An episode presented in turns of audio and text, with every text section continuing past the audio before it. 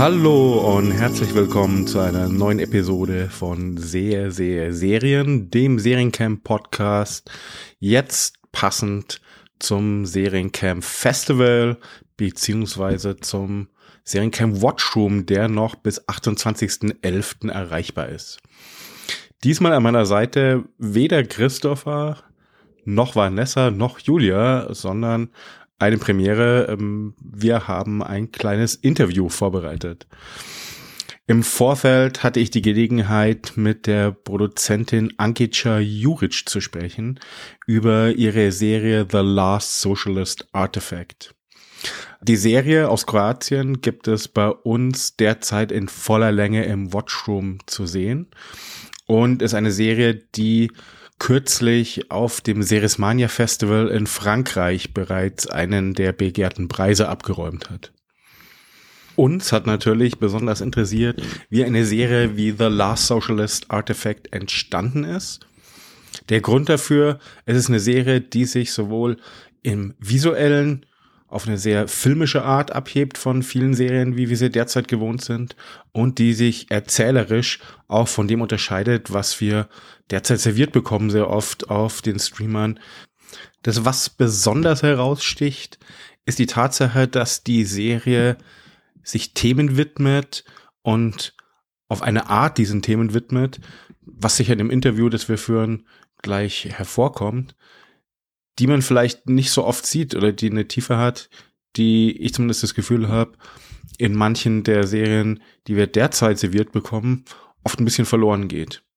Aber dazu gleich mehr. Um was geht es in The Last Socialist Artifact? Gute Frage. Wir folgen hier zwei Geschäftsmännern aus Zagreb, die sich in die kroatische Provinz aufmachen, um dort eine stillgelegte Fabrik wieder zu eröffnen.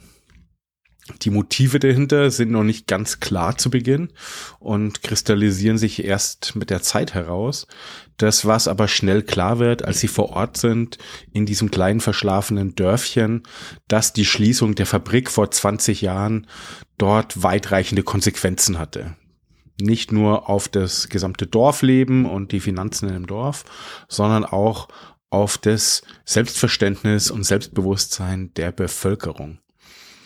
Mit der Wiedereröffnung der Fabrik und mit der Aussicht darauf, dass es wieder Arbeit gibt, erwacht dieses ganze kleine Städtchen wieder allmählich zum Leben.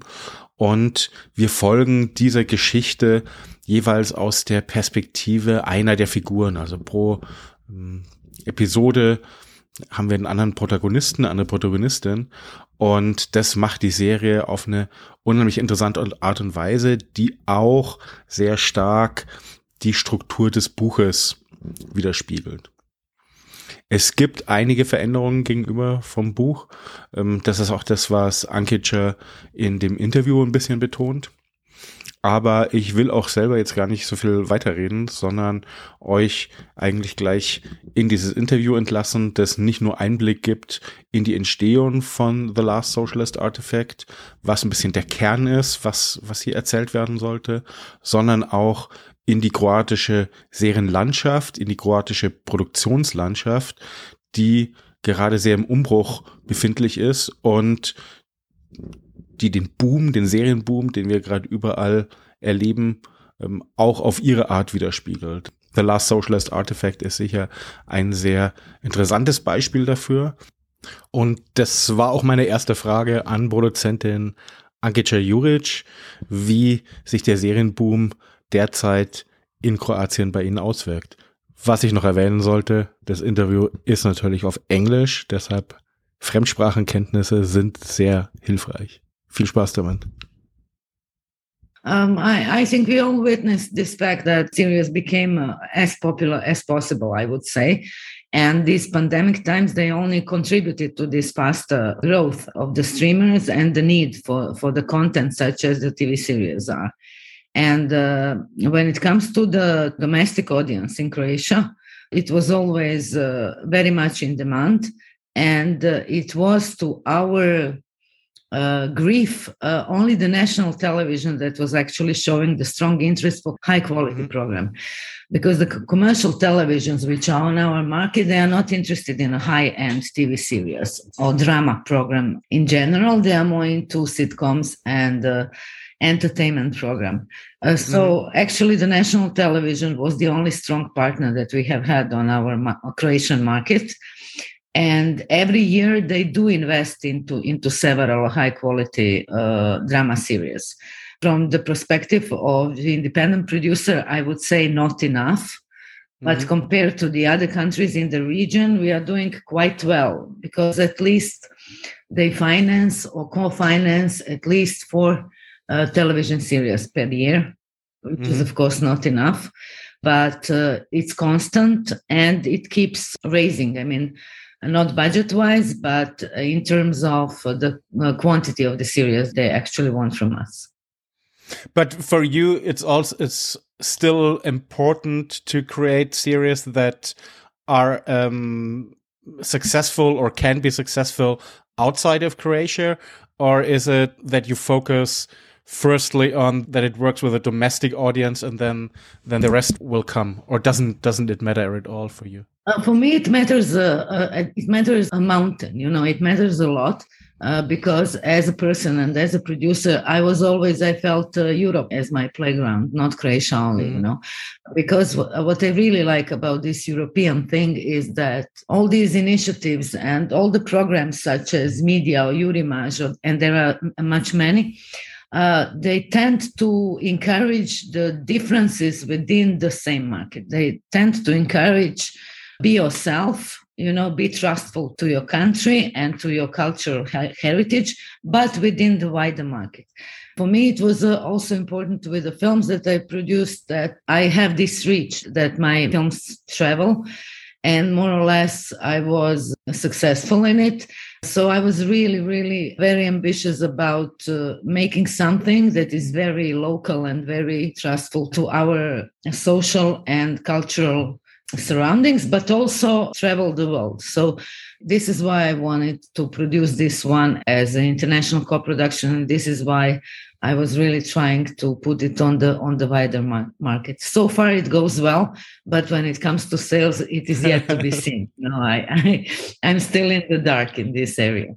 Maybe it is just the hopeful perspective that I have as someone who loves to watch um, series and but it does stand out. It stands out very strongly, and it has such a strong vision and voice that um, I think it was the second or the third series that we where we saw the the first 10 minutes of the first episode everybody in the program team was like so okay we want to have this in the program uh, thank you so much thank you so much. yeah but but what i found so interesting is that you mentioned is it is very strongly rooted in the history of of the region and is very strongly rooted in the cultural and social history. It has a lot to do with the history and everything, but there is something that I find uh, extremely appealing for the whole world, and this is this uh, feeling of a person needs a right to work. Mm-hmm. We need a right to work. Uh, the right to work is one of the rights that we feel as uh, one of the most important, uh, like the freedom, you know. Uh, if you deprive a person of the right to work, you are really uh, ruining the dignity and the hope and the mean of uh, purpose uh, to a human being. So this series actually talks about that. What happens if we are deprived of the right to work? And what happens if each person is turned toward its own problems, its own destiny, its own emotional uh, spectrum? What if we go into caring about each other? What if we do something collectively? What joy does it bring to do something as a group? Mm-hmm. So, this is something that can easily travel to my belief. And as you've said uh, while watching it, and we had same comments in Spain, in France, where, where the series was screened on the festival, uh, people recognize their own small cities the closing of the factory of the huge factories actually as a consequence the death of the city you mm-hmm. know and these problems are very well recognizable all around the Europe. Yeah, and I think that that's what for me makes it so universal. That it is obviously rooted in the history of Croatia, but it talks about things that in the current state of the world, everybody is concerned with, no matter if they live in the countryside of France or here in Bavaria or in, don't know, in China. Yes. Everybody has this, uh, has to cope with this yeah loss of community. And i think it, this is what what expresses for me so in, in such a great way is what we're actually losing this this sense yeah. of community. This field of work all of us we became disposable you know. We can be get rid of every single moment and we can be easily replaced by anyone or by a machine or by so this notion of a collective work and of creating something for the benefit of the society it's uh, evaporating it's going away. So and, the, and this story is talking about the privilege of building something together this is what I like about it. How did the project come to be? Because it is based on a novel. How mm -hmm. was it developed, and how did you did you bring it on the way? It is ba based on the book uh, written by um, a Croatian uh, author novelist uh, Robert Perišić. And the book also was published in US and France and UK, uh, which doesn't happen often uh, to mm-hmm. Croatian novelists. So it had a nice echo uh, internationally. I uh, optioned the novel. I picked up the topics from the novel and and the structure that I uh, thought it would be suitable for TV series, and I picked up the writers and the director. And actually, I optioned the book into 2016 and finished the series this year. So it was a five years long process of development and financing and, and putting it out. It was very exciting and it was really i mean difficult as the development process always is. The tv series because we come from such a small market had very tiny chances to be produced as an international co-production but but we managed. But did it help for you when you went out and looked for co-production partners that the novel was already well known or that it was a title that people might have known and yeah yeah that's very interesting. I thought it will be helpful but basically it was not. Uh, and i had the same with the director. So i have this novel that is published in in a big uh, strong markets then i have a director who has a jury awards from cannes. Then i have a top cast which is of course top cast only in my region. Then i had the writers that are really really exceptional but they're not known in europe. And me as Ankica and my company Kinorama, we have really strong reference on the international field as well. But none of that helped actually, because it is so different you know to be a very important and strong writer in croatia it's really it's not something like elena ferrante or italo calvino you know it's not this range yeah. we are so tiny on the map and for us, everything is four times more difficult than for the producers authors coming from the highly developed uh, audiovisual markets. For us, it's always full of barriers and it's full of obstacles. But yeah, eventually we have a happy ending. So I will not complain. But do you see a change that's happening in the last few years that audiences in Europe and in other parts of the world are much more looking for the kind of voices and for the kind of perspectives that they don't know and and that this offers a huge opportunity i agree i agree but still we need a great push Mm-hmm. Uh, such as a strong international sales agent or something like that. I've tried to put it out and I did on the festivals, and the comments I'm getting uh, the things that people like the most, besides the topic and the strong characters and the regular stuff that people appreciate about the filmmaking and the television stories, um, the, the comments I got was this is unusual, this is unexpected. I never know what's going on uh, in the next scene. It is full of surprises. It has these turns that we are not used to because it's not done in this uh, schematized uh, way that uh, most of the television is all the comments were about the freshness. Mm-hmm. So I really think there is a need for that. Mm-hmm. We all want to see, you know, Lithuanian TV series that will surprise us, or or one coming from I don't know Taiwan, whatever. We do want to step out of this scheme about this strong rich uh, high budget tv series that we get via streamers every single day so there is a need but the biggest uh, challenge is how to stand out, mm-hmm. how to find your place, how to find your way to that audience that is looking for something non conventional or fresh or different. This is at least what I see with um, with the the persons that I work with and the persons that I talk a lot with. I see a change happening that they're they're a little bit over fed with those stereotypes and with those stereotypical yeah. stories that they're being served. And that they want to see something that breaks the mold and stands out and makes something fresh. And i think this is what's what's important for us for Seriencamp festival to pick out the whole range of what's happening in the world. Yeah this is what I wanted to tell you as as producers. We really appreciate you festivals, you know, because uh, this is actually the only uh, platform that we can reach to to to be uh, selected and stand out and get a chance to go to the wider audience or buyers and distributors you know because uh, otherwise it's very difficult for us to reach them having festivals as a promotional platform for our work it's really valuable for us so i really appreciate your work and the way you are helping us to reach the buyers and the audience both of them. What i'm interested in is how was the reaction in in Croatia towards the series? It is not screened in Croatia yet. It will be at the end of the year, uh-huh. uh, right after right after Christmas. Mm-hmm. So we got this uh, quite late slot. I mean, compared to the to the date when I delivered this TV series to the national TV,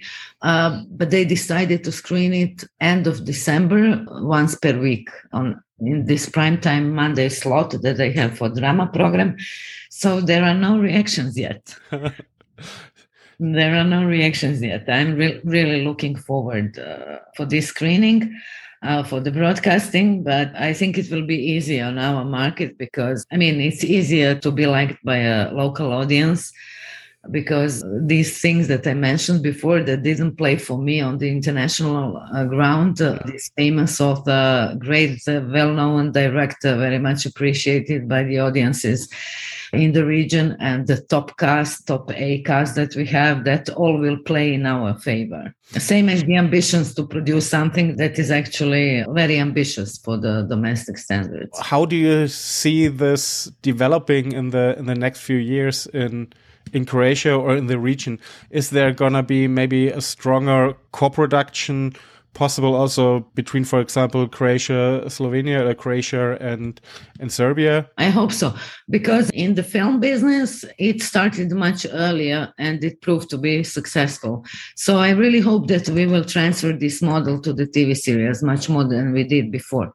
These collaborations were exceptional, but I really hope they will become like a standard way of producing.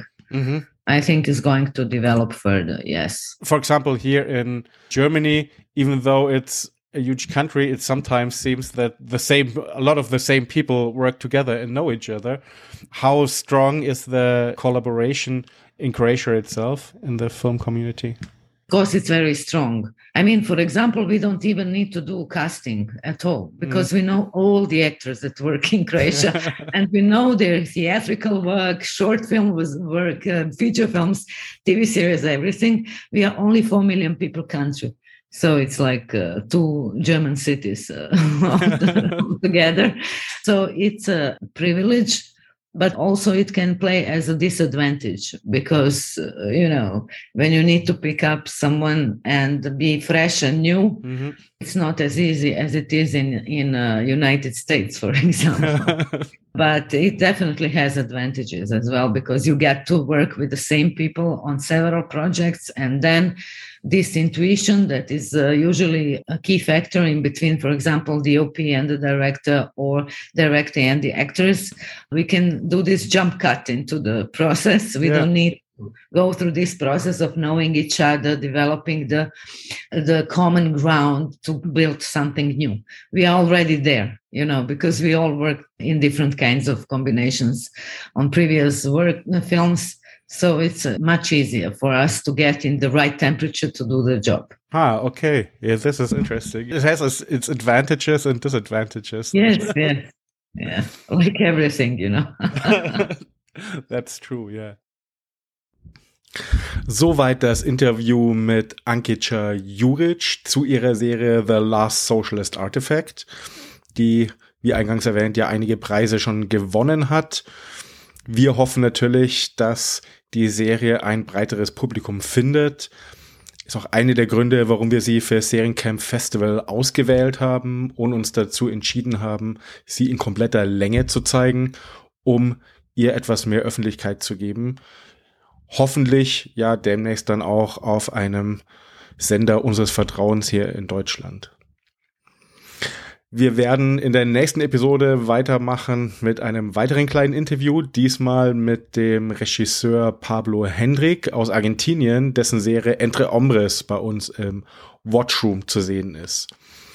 The Last Socialist Artifact und Entre Hombres könnt ihr noch sehen bis 28.11. auf unserer Festival Streaming Plattform, die ihr erreicht unter seriencamp-watchroom.tv. Einen Gesamtüberblick über unser diesjähriges Programm mit 60 Serien aus über 25 Ländern findet ihr unter seriencamp.tv. Falls ihr uns folgen wollt und immer die aktuellsten Infos haben wollt, was wir zeigen, wo wir es zeigen, wie wir es zeigen, uns gibt's ja auch im Kino in der Regel hier in München, dann einfach uns folgen auf Instagram unter Seriencamp-Festival oder falls ihr eher aus der Business-Ecke kommt, und dann müsste ich wahrscheinlich Sie sagen jetzt, ähm, auf LinkedIn kann man auch immer unsere Eskapaden mitverfolgen. Ich verabschiede mich dieses Mal und verspreche, das nächste Mal wieder hier als Duo vor Mikro zu sitzen. Ähm, das Interview mit Pablo Hendrik kommt auch im Lauf der nächsten Tage. Freut euch drauf und bis dahin viel Spaß. Danke fürs Zuhören. Bis bald.